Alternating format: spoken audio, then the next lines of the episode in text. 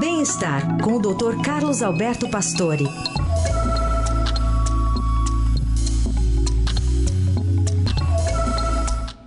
Oi, doutor Pastore, bom dia. Bom dia, Carol. Bom dia, ouvintes.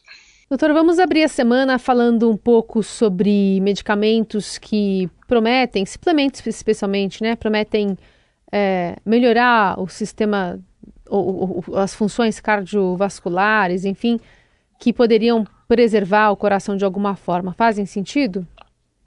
É, eu, essa discussão é, é extremamente antiga, né? Essa busca por alguma coisa que possa prevenir o câncer, as doenças cardiovasculares, são as mais prevalentes. Então, o mercado fica muito ávido em substâncias que possam fazer isso, né? E, e, todo ano a gente discute o mesmo assunto e todos os trabalhos são muito categóricos, né? E, mas não há dúvida que muitos indivíduos acreditam que tomar vitaminas, sais minerais, esses suplementos nutricionais podem evitar doenças em geral.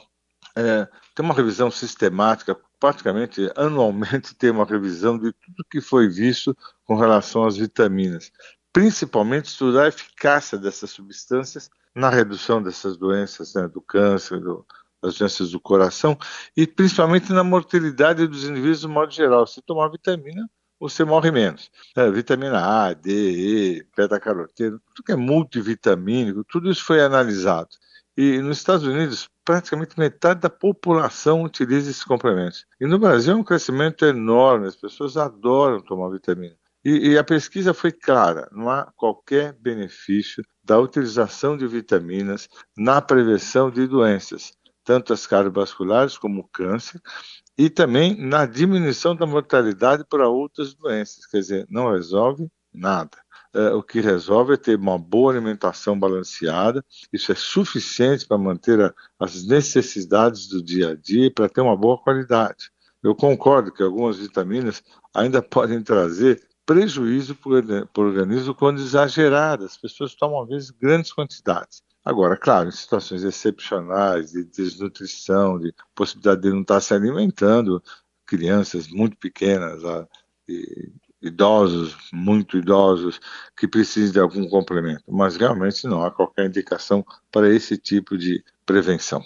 Entendi. E aí, sempre com orientação do médico ou vai pela percepção de cada um, doutor?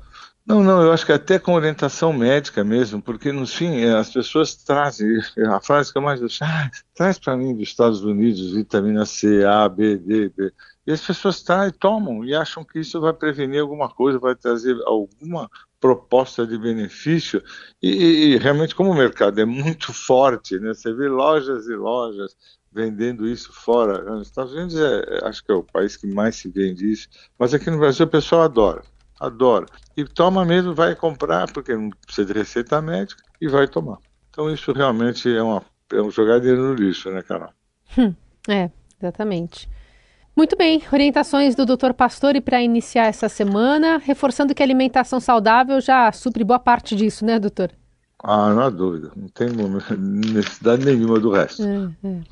Doutor, obrigada por hoje, viu? Boa semana até quarta. Até quarta.